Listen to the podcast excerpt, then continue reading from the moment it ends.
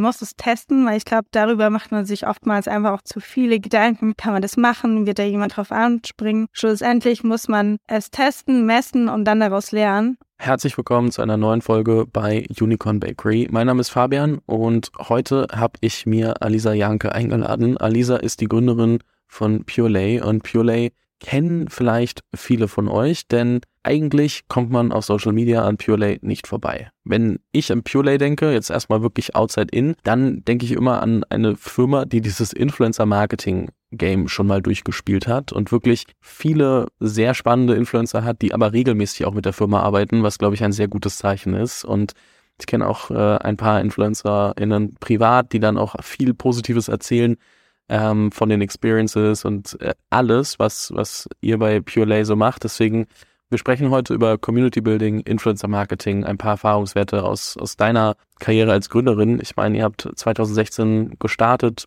ihr habt euch ohne Investorengelder selbst finanziert, so rum, bootstrapped und seid um die 200 Leute, was schon echt eine Riesenfirma ist, sitzt im Süden von Deutschland und also nicht typisch Berlin, was auch mal, was nicht so häufig passiert in meinem, in meinem Podcast, muss ich sagen.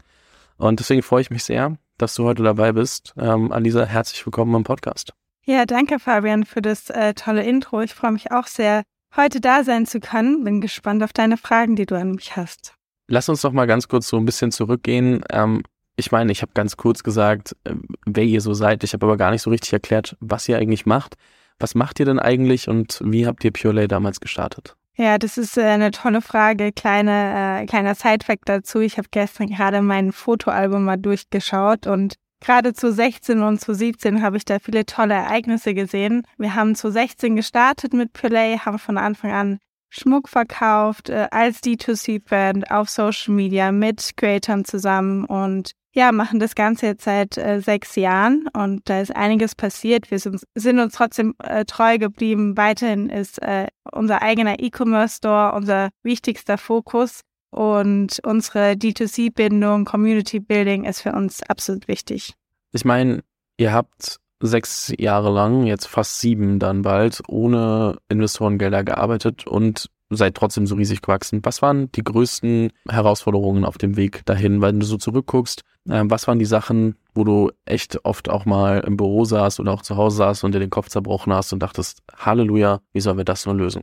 Also gerade aus dem Thema Bootstrap, das heißt, man muss immer schauen, welches Geld setzt man wie, wo ein. Das haben wir dadurch frühzeitig gelernt. Da bin ich auch unheimlich dankbar, dass wir den Weg gegangen sind, weil wir mussten da einfach gucken, okay, können wir uns das zum aktuellen Zeitpunkt leisten oder nicht. Ähm, wir sind sehr, sehr effizient gewesen. Das heißt, alles was wir ähm, an Marketing-Spend ausgegeben haben, musste natürlich auch einen gewissen ROAS haben, dass wir da weiter wachsen können. Und ja, ein Thema, wo, wo du jetzt äh, konkret danach gefragt hast, was für uns sehr, sehr spannend oder auch eine große Herausforderung war, war unser Adventskalender-Projekt. Äh, so ein Projekt muss man in der Regel die Produkte ziemlich stark vorfinanzieren. Und es war dann schon, waren schon so Themen gewesen in den letzten Jahren, okay, wie schaffen wir das wirklich aus unserem Cashflow raus? Wie konstruieren wir da ein Modell? Und haben da aber auch eine gute Lösung gefunden. Und also das ist eines der konkreten Beispiele, wo ich wirklich so sagen muss, okay, das war wirklich sehr, sehr, sehr herausfordernd, wie man das packt. Aber dafür haben wir eine Lösung gefunden. Jetzt muss ich einfach ganz tief nachfragen bei dem Thema. Ähm, wie sieht dann so eine Lösung aus? Also was einfach, weil ich glaube, kann, ich kann mir vorstellen, dass viele GründerInnen da draußen gibt, die sich denken, okay, ich habe gerade auch ein Projekt, das würde ich gerne ähm, anstoßen und ich habe vielleicht nicht, also ich muss es jetzt auch vorfinanzieren. Wie habt ihr das für euch entschieden und was sind vielleicht so ein paar Punkte, die auch andere davon von ableiten können, ohne dass wir jetzt eine Stunde Diskussion darüber haben, wie der Prozess dann genau beim Adventskalender aussah? Ja, auf jeden Fall. Also wir haben unseren ersten Adventskalender 2019 gelauncht äh, als Testprojekt, aber da waren schon mehrere tausend Stückzahlen auch ähm, drin enthalten und ähm, haben das Ganze sehr kurzfristig gemacht und haben dann überlegt, okay, wie können wir uns das leisten, dass wir eben nicht zu sehr in Vorkasse gehen müssen die einzige Lösung, die es damals gab. Wir müssen ein Presale anbieten. Das heißt, wir müssen, äh, müssen unserer Community ein besonderes Incentive geben, dass sie ihn schon frühzeitig shoppen. Wir aber das Cash dann schon haben, dass wir unsere Lieferanten damit bezahlen können. Und das Modell ist so, so, so gut angekommen, dass wir das einfach die nächsten Jahre, auch letztes Jahr 2022, wieder genauso befahren haben. Das heißt, wir haben Presale für das Produkt, haben dann schon vorab Cash und können da eben Verbindlichkeiten mit äh, tilgen und denen nachgehen. Ich glaube, es macht auch also äh, Sinn für viele mal drüber nachzudenken, habe ich eigentlich ein Produkt, was ich ähm, auch im Vorfeld schon anbieten kann, während ich es noch entwickle, ob das Software ist, ob das äh, ein Adventskalender ist mit, mit wirklich physischen Produkten, ist dann, glaube ich, relativ irrelevant. Ich glaube, man muss sich eher auch wohl damit fühlen, rauszugehen und zu sagen, hey, eigentlich weiß ich, das Produkt ist noch nicht da, aber ich mache trotzdem einen Presale und ähm, dementsprechend dann auch vorteilhaft, wenn man schon eine Community hat, würde ich mal sagen, weil du dann halt auch äh, Menschen hast, die dir und deiner Marke vertrauen und ich kann mir vorstellen, dass das auch mit einer der wichtigsten Grundlagen für euren Adventskalender-Launch war. Ja, absolut. Also ich glaube, meine Empfehlung ist da auf jeden Fall, man muss es testen, weil ich glaube, darüber macht man sich oftmals einfach auch zu viele Gedanken, kann man das machen? Wird da jemand drauf anspringen? Schlussendlich muss man es testen, messen und dann daraus lernen. Und das haben wir eben 2019 gemacht, wo wir unheimlich viel daraus gelernt haben und gemerkt haben, dass es funktioniert. Also das wäre meine klare Empfehlung. Manchmal nicht zu viel drüber nachdenken, sondern einfach testen und machen und dann schlussendlich sehen, was passiert. Lass uns mal über Community sprechen und dabei bleiben. Ich muss aber noch eine Sache kurz einschieben, das habe ich vorhin vergessen. ROAS, für alle, die es nicht wissen und es gibt ja auch immer neue ähm, Menschen, die hier zuhören. ROAS ist der Return on Ad Spend, also für jeden Euro, den du für Marketing ausgibst, wie viel Geld kommt denn dabei zurück? Also ist es 1 Euro, 2 Euro, 3 Euro? Dementsprechend, da achtet man einfach sehr penibel drauf, glaube ich, umso mehr, wenn man, wenn man eine Bootstrap-Company ist. Sollte man aber immer tun, das im Blick zu haben, um zu verstehen, wie erfolgreich sind denn eigentlich meine Kampagnen, gerade wenn sie performance-orientiert orientiert sind. Aber lass uns mal zurück zu Community kommen. Wenn wir uns das anschauen, ich meine am Ende, ihr seid eine Direct-to-Consumer-Brand, ihr verkauft Schmuck. Warum ist Community da so wichtig? Warum muss man, also ich sage jetzt mal Community First denken, weil so nehme ich euch wahr. Ja, absolut. Also es ist ein, für mich gerade auch äh, ein absolut äh, spannendes Thema. Also wenn man sich generell auch mal unseren Kernprozess anschaut, dann geht es hin vom unbefriedigten Kunde oder Kundin so hin zum befriedigten Kunde oder Kundin und wie kann ich diesen Kernprozess am besten gestalten? Also welche Produkte muss ich entwickeln? Welche Kampagnen muss ich aussteuern? Das kann ich nur, wenn ich wirklich weiß, was ist der Need aus der Community raus? Welches äh, Bedürfnis muss ich ja lösen oder welchem Bedürfnis muss ich nachgehen? Und natürlich habe ich das auch in meinem BWL-Studium gelernt. Aber was ich merke oder was ich auch am Markt beobachte, es wird immer sehr viel über Community gesprochen und äh, dass man die Bedürfnisse kennt durch Umfragen etc. Aber was für mich wirklich den großen Unterschied macht, ist, ich möchte mit meiner Community selbst sprechen. Das heißt, ich möchte Community Calls machen, wo ich einfach gewisse Fragestellungen, wo ich in meiner Rolle bei Play nicht weiterkomme, einfach mal unsere Community frage. Ich möchte Events dafür äh, für unsere Community veranstalten, dass ich sehe, wer wer sind denn die Personen, die Play tragen, wer sind die Personen, die Play feiern und diese Nahbarkeit zu schaffen und dafür auch einen Kanal festzulegen, der nicht nur über Umfragen oder über Service-Tickets oder über Insta-DMs gehandhabt wird, sondern wirklich andere Kanäle dafür zu finden, wie persönliche Telefonate, Events und so weiter. Das zu kreieren, das macht für mich aktuell einen großen Unterschied. Wenn ich zum Teil an Community denke, dann habe ich immer das Gefühl, dass viele Leute Community auch oft falsch verstehen und irgendwie nicht ganz klar ist, was Community eigentlich ist. Deswegen vielleicht mal die Frage an dich, wie definiert ihr Community überhaupt? Was zählt alles dazu und was zählt vielleicht auch nicht dazu? Genau, das ist eine sehr, sehr spannende Frage. Das ist auch wirklich ein Punkt, wo wir uns auch äh, immer verbessern wollen und das noch mehr herausfinden möchten. Wir hatten gerade letzte Woche dazu einen längeren Workshop. Was wir jetzt festgelegt hatten für uns ist, jeder ist in der Community, der das zweite Mal bei Play bestellt hat. Weil, warum haben wir das so festgelegt? Bei der ersten Bestellung lernt man uns kennen, man testet uns aus. Es gefällt vielleicht nicht oder es gefällt mega gut die wiederkehrende Bestellung, also die zweite Bestellung, die ist für mich ausschlaggebend, wo wir einfach sagen, hey, wir haben eine neue Kundin so überzeugen können, dass eine zweite Bestellung folgt und dann sagen wir, hey, du bist Teil der Play Community. Das finde ich sehr spannend. Also ich glaube, viele sehen auch ihren Newsletter oder ihre Facebook-Fans oder so als Community und das ist genau das, was ich meinte. Das halt irgendwie alles nur um auch möglichst groß zu wirken, was die Community betrifft, ähm, mit reingezählt wird und sich da wirklich Gedanken zu machen, okay, ab wann mögen die wirklich mich und die Marke und nicht nur, wann haben die mal auf einen Like-Button geklickt, ist, glaube ich, wirklich, wirklich ein wichtiger Unterschied in diesem ganzen Thema Community Building auch. Ja, absolut. Und was uns eben wichtig war, wir wollten es wirklich so simpel wie möglich auch halten. Also ich glaube, es gibt verschiedene Ansätze noch, dass man eben noch mehr auf die äh, Kohorten eingeht und sich das Ganze anschaut. Aber wenn wir in unser Team auch kommunizieren oder auch nach außen hin, ist es einfach leicht zu verstehen, hey, ab der zweiten Bestellung äh, ist jemand Teil unserer Community. Und ähm, da ist, glaube ich, die Einfachheit einfach super wichtig. Wie kommuniziert ihr das mit den Community-Mitgliedern? Also ist es dann so, hey, äh, du hast jetzt das zweite Mal bei uns bestellt, wir laden dich ein, Teil unserer Community zu werden. Zählt ihr die automatisch dazu und die sind dann im Newsletter anders segmentiert? Oder wie erfahren die KundInnen davon, dass sie wirklich auch Teil dieser Community sind und was, was passiert dann, was ändert sich für die Kundinnen? Ja, also das müssen wir auch noch mehr in die Execution bringen. Aktuell ist es so, und das möchte ich auch gerne weiter behalten, dass ähm, die äh, ein Kundin oder ein eben bei der ersten Bestellung auch begrüßt wird. Ne? Also die, die Bestellung sollte anders aussehen. Ähm, das Ganze ist vielleicht nochmal stärker personalisiert. Man wird wirklich begrüßt, aber die Entscheidung erfolgt dann von der Person her, bestelle ich ein zweites Mal oder eben nicht. Das heißt, die Begrüßung zur Community, das bleibt mit dem ersten Touchpoint, mit dem ersten physischen Touchpoint, mit der Bestellung. Das Fortfahren für uns intern, wie wir messen, wie groß unsere Community ist, das fängt ab der zweiten Bestellung an. Okay. Und jetzt habt ihr aber ein Schmuckprodukt, wo ich mich auch, also wo ich mir denke, okay, ich sag mal, ich bestelle mir ein Armband, dann kann ich irgendwann auf die Idee kommen, ich, ich bestelle mir noch eine Kette dazu oder ich bestelle mir einen Ring. Aber wie, wie groß ist denn der Need, was Zweites zu bestellen? Es gibt ja bestimmt auch ähm, viele da draußen, die einmal bei euch bestellen, sagen, sie sind super happy, aber gerade vielleicht auch kein zweites Schmuckstück brauchen. Ist es dann was, wo man potenzielle Community äh, außen vor lässt oder ist es wirklich so, dass man auch einfach merkt, okay, viele wollen dann auch mehr Schmuck von der Marke, die sie wirklich mögen? Eine sehr spannende Frage. Also ich würde behaupten, ähm, wir sehen es auch an unseren Retention Rates, die eigentlich ähm, recht stark sind.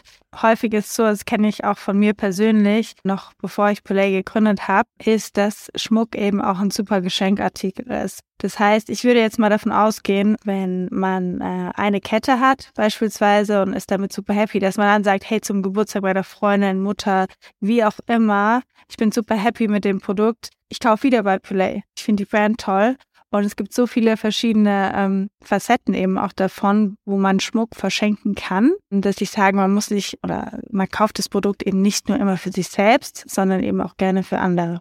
Ja, okay, verstehe ich. Fairer Punkt. Da vielleicht bin ich einfach nicht genug Kernzielgruppe, um da auch genug über Schmuck nachgedacht zu haben. Deswegen muss ich da auch manchmal so so plumpe Fragen stellen, um das mal rauszufinden. Nehmen wir mal an, ich bin e-, egal in welcher Phase meiner Firma, aber ich habe immer gedacht, ja, okay, ich muss Community aufbauen, ich weiß, das ist wichtig, aber irgendwie habe ich es noch nicht gemacht, weil es ist ja eine der Aufgaben, die viele auch gerne aufschieben und sagen, ja, das kann ich ja morgen noch machen.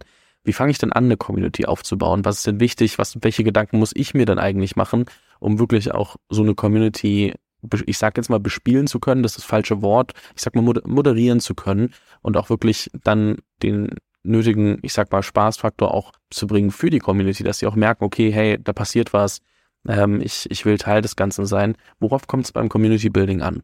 Also für mich ist da ganz wichtig das Thema Nahbarkeit. Also einmal war für mich eben von Anfang an sehr relevant, dass ich mich persönlich zeige, damals äh, viel über Insta-Stories, um da unsere Reichweite eben aufzubauen, dass ich das äh, Team zeige, dass ich äh, zeige, wie wird hier eine Bestellung verpackt bei Pulay, wer ist das, der sie versendet, das heißt, die ganzen Themen, die man einfach im Alltag äh, super einfach einbinden kann, wenn man einfach nur sich selbst oder eben auch das Team zeigt. Also das ist für mich das allererste. Äh, zweiter Punkt, den ich noch super relevant sind, finde, sind wirklich physische Treffen, also dass man, dass das Ganze nicht nur digital stattfindet, sondern dass man dem auch eine physische Plattform gibt, Beispielsweise hatten wir jetzt im August ein riesen äh, Geburtstagsevent mit 1500 äh, Personen aus der Community. Wir hatten einen Pop-up-Store, wo wir ähm, unsere Community getroffen haben, dass man das eben auch als physischen Touchpoint wahrnimmt. Und das könnte man auch einfach machen, wenn man ein Business startet und einfach sagt, hey, ich hole jetzt hier mal irgendwie zehn Fans zusammen, äh, die hier vielleicht aus meinem Ort oder aus meiner Stadt sind und lernen die einfach mal besser kennen, sprechen mit denen, was sind deren Bedürfnisse, auf was haben sie Lust von mir in der Zukunft zu sehen. Und das kann man auch in einem ganz, ganz kleinen Scale machen, der einem aber unheimlich viel Output bringt. Ja, ich glaube auch viele denken darüber wieder in zu großen Zahlen und sagen, ja, ich brauche eine Community und dann will ich aber 100 Leute da drin haben, 500 Leute da drin haben, 1000 Leute da drin haben. Und ich glaube, darum geht's gar nicht so unbedingt. Wenn man das nämlich genauso angeht, wie du das sagst, dann lerne ich super viel, was mir auch hilft für meine eigene Firma, wenn ich mich mit zwei, drei, vier Leuten wirklich intensiv unterhalten kann, versus ich habe da 100 Leute und komme schon wieder gar nicht hinterher und muss dann überhaupt erstmal verstehen. Ich meine, am Ende kann ich so eine Community ja auch nur ausbauen, wenn ich überhaupt mal die Grundlage dafür geschaffen habe und die schaffe ich meistens nicht mit ähm, 100 Leuten. Genau, und die zehn Fans, die erzählen es dann wieder anderen zehn und so, so geht es einfach weiter und so kann man es eben schaffen, Reichweite und Wachstum aufzubauen. Eine Sache, die du mir mal erzählt hast, als wir gesprochen haben, ist, dass ihr euren Customer Support von Operations zu Brand umzieht. Und das fand ich einen sehr spannenden Punkt, den ich unbedingt noch highlighten wollte, um dieses Community-Thema nochmal auch abzuschließen und dem Ganzen einen Rahmen zu geben, weil für viele ist ja Customer Support irgendwas, was dann, wie du auch, also wie ihr es auch hattet, bei Operations mit drin hängt, was dann irgendwie da ist, um einfach möglichst viele Tickets abzuarbeiten und Kundenzufriedenheit herzustellen. Warum zieht ihr das jetzt zu Brand um? Und was hat es mit Community zu tun? Genau, also es war ein ähm, aktiver Wunsch von mir, dass es stattfindet. Ich bin bei Play für die Brand verantwortlich und wie ich schon zu Beginn gesagt habe, ich möchte das Ganze so ausrichten, dass wir eben auch die, die Bedürfnisse unserer Community treffen. Wer weiß das besser als unser äh, Service-Team, die jeden Tag mit der Community im Austausch sind, in der Regel leider natürlich zu 90 Prozent, auch wenn es um Probleme gibt. Aber wie toll ist es denn, wenn man von Problemen lernen kann und wirklich sagt, hey, wir nutzen das ähm, und entwickeln uns da weiter, verbessern uns stetig und haben einfach das Ohr immer bei der Community. Und dann habe ich gesagt, hey, lass uns das mal umdenken. Wir müssen das Ganze proaktiver gestalten, beispielsweise auch mehr in die proaktive Beratung reingehen, dass wir nicht nur Service reaktiv äh, anbieten, wenn ein Problem stattfindet, sondern wirklich auch Service in die Zukunft, nicht in die Zukunft gerichtet, aber proaktiven Service, das heißt Beratung. Ich, äh, was schenke ich am besten zum Geburtstag? Äh, wie, wie ist die Qualität des Schmucks? Färbt der ab? Ähm, diese ganzen Fragen in Live-Beratung zu beantworten. Und da habe ich gesagt, das ist für mich ein absolutes Brand-Thema und dafür wäre ich gerne verantwortlich. Und ich möchte das Ganze nicht mehr als Operations ähm, Team oder Kanal ansehen, sondern wirklich als äh, Branding-Kanal. Weil ich glaube, wenn wir dem Ganzen noch mehr eine Stimme geben, noch mehr die Branding-Stimme geben, können wir unsere Community dadurch auch noch stärker aufbauen. Finde ich einen coolen Denkanstoß, sich auch Gedanken zu machen, okay, wie kann ich auch so Kontaktpunkte wie was man oft der Customer Support oder Customer Success nennt, trotzdem auch dafür wahrzunehmen, mit der Community zu interagieren. Ich glaube einfach alleine den Gedanken anzustoßen, selbst wenn man sagt, okay, ich lasse es trotzdem bei Operations, das ganzheitlicher zu sehen und nicht immer in so Silos zu denken, auch innerhalb von kleineren Organisationen, macht einfach super viel Sinn. Deswegen fand ich das einen sehr, sehr spannenden Punkt, den ich nochmal einbringen wollte. Ich habe es im Intro schon kurz gesagt, äh, wenn ich an Purelay denke, dann, äh, wenn ich an Purelay denke, dann ist es oft so, dass ich da über Influencer mit in Kontakt komme und sei das Influencer, die ich, die ich kenne oder sei das, weil man es in Stories sieht. Und ich finde es super faszinierend. Ich meine, am Ende, ähm, du hast angesprochen, ihr seid, ihr geht sehr effizient mit eurem Geld um, ihr achtet da sehr drauf, ihr macht euch viele Gedanken, was passt, was passt nicht bei Marketingkampagnen. Und Influencer-Marketing ist natürlich was, was erstmal als sehr teuer eingestuft wird, wo viele das Gefühl haben, ah, das funktioniert doch nicht und äh, dann irgendwie auch, ich glaube, so eine gewisse Aversion und, und Angst davor haben, einmal so viel auch Budget in die Hand zu nehmen und zu sagen, wir machen das jetzt. Jetzt habt ihr natürlich nicht mit den Budgets angefangen, die ihr heute dafür zum Teil ausgibt, wo ihr auch Riesen-Events für die Influencer und äh, ja, dementsprechend die eure Brand Ambassador zum Teil auch macht. Aber ihr habt halt einfach, glaube ich, wahrscheinlich so viel Erfahrung wie fast niemand anderes äh, in Deutschland mit diesem Thema. Wenn du auf das Thema Influencer Marketing blickst, wie relevant ist das heutzutage? ist es immer noch so relevant wie vor fünf Jahren? Ich meine, viele haben ja Angst, dass das irgendwie morgen weg sein könnte. Und was ist dabei wichtig? Wie du schon gesagt hast, seit äh, sechs Jahren jetzt, bald sieben, ein absolut relevanter äh, Kanal für uns. Wir haben äh, Creator, mit denen arbeiten wir schon seit Beginn von Play an zusammen. Und was für uns eben super wichtig war, waren die Experience, die wir dazu geschaffen haben, die Events. Das heißt, ähm, wir haben viele, super viele persönlich kennengelernt. Ich, ke ich selbst kenne ganz viele unserer Creator und habe zu denen einfach eine super gute, gute Bindung und da auch wieder Nahbarkeit. Also ähnlich zu dem Thema, was ich zur Community gesagt habe.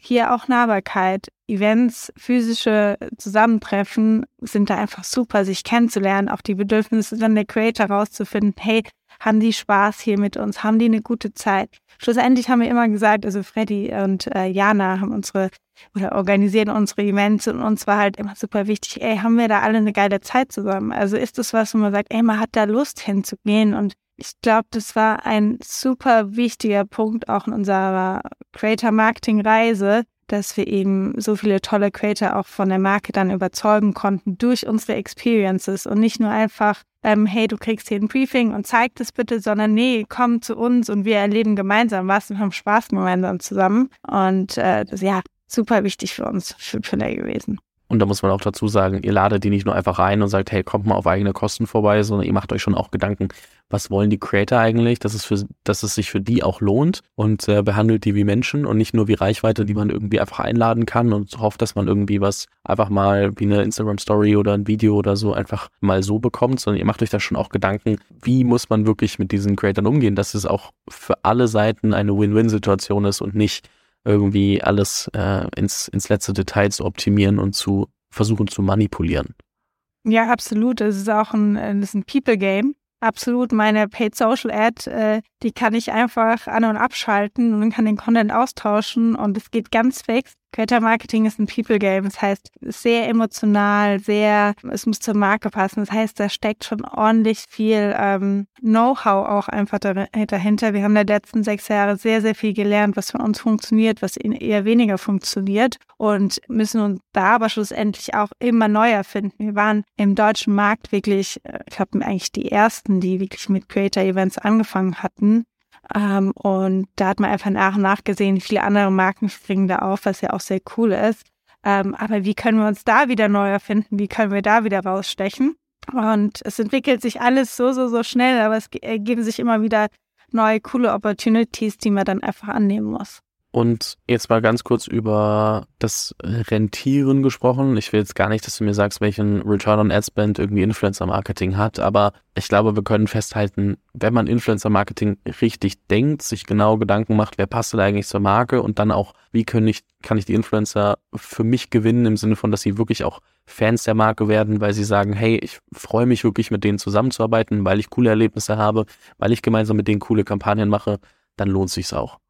Genau, also wie gesagt, wir sind bootstrapped. Äh, wir müssen immer genau schauen, äh, das hat sich heute, nicht verändert und war 2016 auch nicht anders, wie wir unser Geld effizient einsetzen. Und ähm, das heißt, wir müssen da natürlich auch einen Weg finden, wie wir profitabel agieren können. An der einen oder anderen Stelle heißt es natürlich auch, wir können die eine oder andere Zusammenarbeit auch mal nicht verlängern was leider einfach schlussendlich dann auch ein Business ist und wir auf unser Unternehmen der Acht geben müssen. Trotzdem haben wir über die Jahre da Wege gefunden, wie wir das Ganze so gestalten können, dass wir da all over ähm, eine gewisse Profitabilität ähm, erzielen können. Und eine letzte Frage, die ich auch zu dem Thema noch habe. Du hast schon ein paar Sachen davon zwischendrin mit eingeflechtet, aber nochmal runtergebrochen, wenn ich mir Influencer Marketing anschaue und egal, ob ich als Firma schon Influencer Marketing mache und ich möchte mehr davon machen oder ich bin noch unhappy mit der Performance, gleichzeitig, wenn ich jetzt als Firma anfange, ähm, was sind denn so die größten Fehler, die man im Influencer Marketing am Ende machen kann? Also ist auch wie bei allem hier testen, measure, learn. Das heißt, nicht mit dem größten Account, mit dem größten Face direkt einsteigen und dann erwarten, hey, es gibt jetzt hier ein Big Bang und ich bin danach ausverkauft oder die Nachfrage ist so hoch, da würde ich sagen, das ist unrealistisch, das wird nicht passieren. Ähm, man muss für sich rausfinden, wer sind denn die Faces, die Creator, die zur Marke passen. Da auch wieder testen, wenn was geklappt hat, daraus lernen und das Ganze versuchen zu skalieren.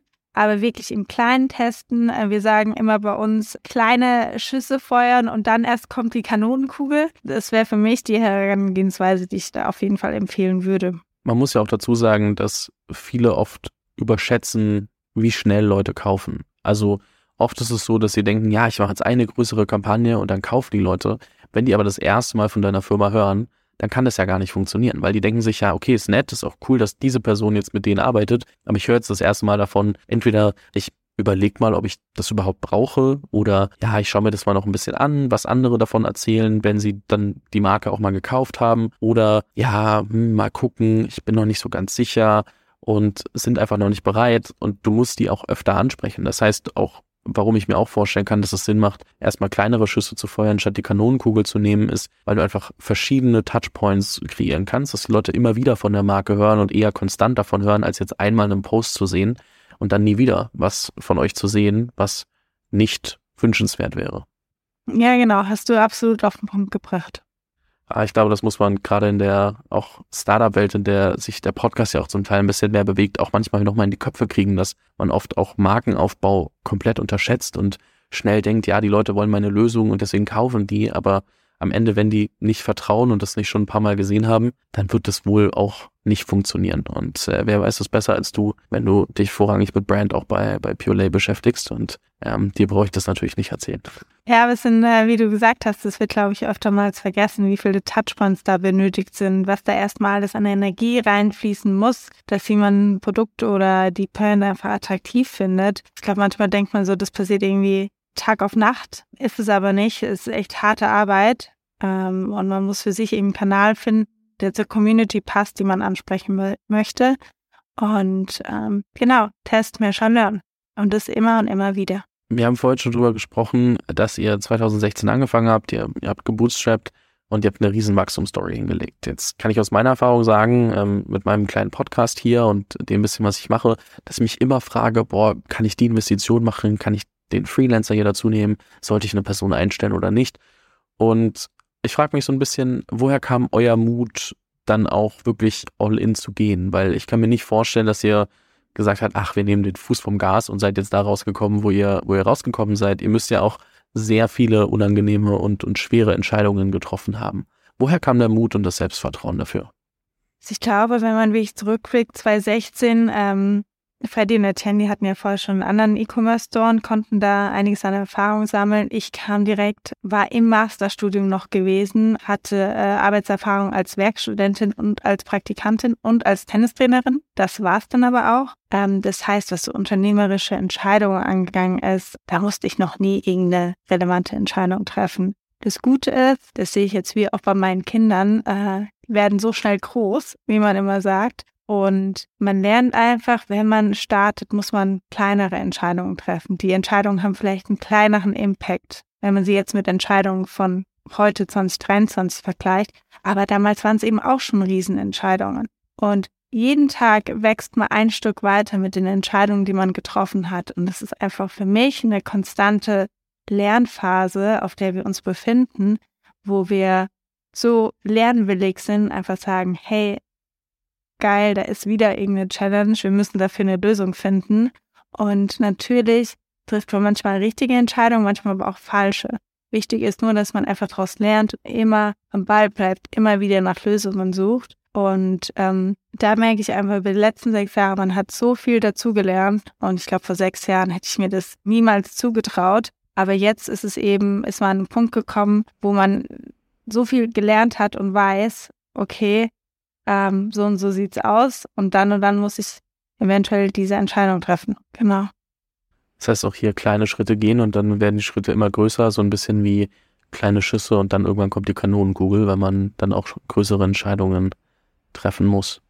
Genau, und das Lustige ist, es fühlt sich nicht groß anders an als noch vor sechs, sieben Jahren. Die Entscheidungen haben einen ganz anderen Impact jetzt als vor sechseinhalb Jahren, aber es fühlt sich noch immer genauso an, und ich glaube, das ist eben auch wichtig, dass man ähm, da irgendwie dann keine Scheu oder keine Angst vorkriegt, weil das blockiert, sondern man muss einfach auch immer eine gewisse ja, Freiheit haben oder sich nicht so, nicht so auf was äh, festfahren, damit man die richtigen Entscheidungen treffen kann. Wann hast du dich zuletzt mal so richtig überfordert gefühlt? Ach, das passiert auch regelmäßig, muss ich sagen. Ich glaube, nach außen wirkt es manchmal einfach so gerade auf LinkedIn, hey, man das alles irgendwie hin, Kind und Karriere unter einen Hut. Ich probiere da auch mein Bestes, da so gut wie es geht, die Realität auch zeigen zu können. Das letzte Mal, sagen, war wirklich kurz vor Weihnachten, wo ich Horrornächte mit meiner sechs Monaten, äh, sechs Monate alten Tochter hatte, kaum geschlafen hatte. Für Pelé aber war das die absolut wichtigste Phase. So November, Dezember ist unsere High Season. Das heißt, äh, da musste ich einmal eine gewisse Performance an den Tag legen. Da hatten wir noch unseren Jahresworkshop am 21. und 22.12. Da muss ich echt sagen, da war ich einfach wirklich danach absolut fertig und hatte keine Kraft mehr. Und äh, die Feiertage waren dann absolut notwendig, um da die Batterien mal wieder aufzuladen. Also, also der letzte Punkt, der jetzt gerade einen Monat her ist, wo ich sage, hey, da war ich wirklich einfach richtig erschöpft. Wie erholst du dich von solchen Phasen? Also was ist Erholung für dich? Ist das sowas wie Meditation? Ist das einfach mal ein Buch lesen? Ist das einfach mal auf der Couch bleiben? Wie, wie erholst du dich? Also Erholung habe ich gelernt, jetzt auch die letzten sechs Jahre bekomme ich am meisten, wenn ich in der Natur bin. Das heißt, wenn ich am Wochenende im Wald spazieren bin, wenn ich die Möglichkeit habe, am Strand zu sein, wenn ich einfach in der Natur bin, habe keine Autogeräusche um mich rum, äh, äh, keine anderen Menschen, sondern bin einfach mal mit der Family zusammen und habe eine gewisse Ruhe. Das habe ich gelernt, das gibt mir unheimlich viel Kraft. Und wenn ich auch merke, ich komme an einen Punkt, wo ich wirklich mal irgendwie sonst gleich einen Flip krieg, weiß ich ganz genau, wie ich das Wochenende gestalten muss, äh, dass ich mich da auch wieder gut erholen kann. Und in so stressigen Phasen, wie triffst du schwere Entscheidungen? Also was ist dir bei solchen großen, wichtigen Entscheidungen, äh, worauf achtest du? Also mir ist ganz wichtig, dass wir einmal im Team da allein sind, also ich, gerade auch unser Gründerteam, eben Etienne, Freddy und ich, dass wir uns da zusammensetzen, unsere Meinung austauschen, dann eine Lösung für uns finden und das auch bei sehr wichtigen und relevanten Entscheidungen gemeinsam entscheiden. Wir da auch alle drei voll dahinter stehen. Wir sind zu dritt und das kann eben bei schwierigen Entscheidungen auch nochmal es stärkt einfach den Rücken, wenn man das nicht ganz alleine tun muss. Das ist mir super wichtig und natürlich das Ganze dann auch so zu erklären oder so an das Team ranzutragen, dass es verständlich ist, dass wir da jeden mitnehmen können. Und ja, einfach diese Entscheidung, die dann zu treffen ist, dass da die Wichtigkeit und Relevanz äh, unserem Team auch erklärt wird, wieso, weshalb und warum ist es dazu gekommen und was hat es für Auswirkungen, positiv wie auch negativ. Ja, ja ich glaube, es ist super wichtig, dass jeder sich da draußen Gedanken macht, wie, was ist mir eigentlich wirklich wichtig, wie sollte ich Entscheidungen treffen und so ein gewisses Framework versucht für sich aufzusetzen. Man kann sich nicht immer zu 100 Prozent daran halten, aber ich glaube, so grob auch in, gerade in stressigen Phasen und bei schweren Entscheidungen, wo man gerne mal den leichteren Weg nehmen möchte oder ähm, auch vielleicht sich ein bisschen leiten lässt, weil man das ja doch vielleicht sich irgendwie anders anfühlt oder es eine schwere Entscheidung ist, dann auch einfach zu überlegen, okay, was sagen denn die einzelnen Punkte, die ich eigentlich für wichtig erachte bei, bei großen Entscheidungen. Ähm, das, das hilft oft, dass man was hat, woran man sich auch manchmal klammern kann, weil gerade in stressigen Phasen hat man vielleicht auch nicht die Zeit oder die, die Lust, sich auch mal irgendwie wirklich eine Stunde, zwei, drei, vier, fünf irgendwie dahinzusetzen, darüber nachzudenken. Ich glaube, da hilft es einfach, wenn man sich auch vorher schon mal so eine Art Framework ausdenkt. Ja, absolut. Und was ich äh, auch immer noch lernen muss, da habe ich mich leider immer wieder an der einen oder anderen Stelle, ist es, Entscheidungen aufzuschieben. Das ist eigentlich mit, finde ich, das Schlimmste, was man sich selbst antun kann, ähm, wenn man eben sagt, okay, nee, das mache ich Ende der Woche, das mache ich nächste Woche, äh, ich brauche dann noch Zeit. Schlussendlich, wenn man sowas sagt, hat man immer eine Richtung, in die es geht. Und da muss ich für mich auch noch ganz klar lernen, im Hier und Jetzt zu sein, die Entscheidung direkt zu treffen und nicht zu sagen, ich schiebe das irgendwie auf, weil das macht einem so viel Stress, weil wann denkt man dann dran? Kurz vorm Einschlafen, kurz vorm Aufwachen wieder. Und äh, das kann ich auch nur als Tipp mitgeben, also wirklich Entscheidungen äh, schnell zu treffen, sie nicht aufzuschieben, weil das merke ich persönlich, das ist für mich ein unheimlicher äh, Stressator. Sagt man das so, Stressator? Ja, wenn ich, äh, ihr wisst, was ich meine. Stressor ist es, glaube ich, aber ja. Was mir zum Beispiel passiert ist, dass ich, wenn ich eine Entscheidung im Kopf getroffen habe und ich will sie eigentlich nicht wahrhaben, dass ich dann aber merke, so meine Motivation, also sagen wir mal, ich entschließe mich etwas nicht weiterzumachen, irgendein Projekt. Meine Motivation für dieses Projekt ist so schnell im Keller, ich bin dann so ein bisschen das Extrem von, kann nicht mal mehr die Phase zum Abwickeln irgendwie abwarten, sondern bin dann so, okay, nee, gerne ab morgen nicht mehr machen. Das ist manchmal aber auch gefährlich, wenn man so Entscheidungen manchmal zu schnell trifft und sich nicht Gedanken macht, was bedeutet das dann eigentlich. Ich glaube, so ein, so ein Mittelmaß aus dem, was du beschreibst, dass man irgendwie über die Entscheidungen genug nachdenkt, dass man sich nicht zu früh davon verabschiedet, nur weil man eine Entscheidung getroffen hat, ist, glaube ich, ein, ein gesünderer Mix als, äh, ich sag mal, aufschieben oder dann mein Extrem irgendwie direkt machen, aber im Kopf auch direkt ähm, so aus, aussteigen aus dem ganzen Thema.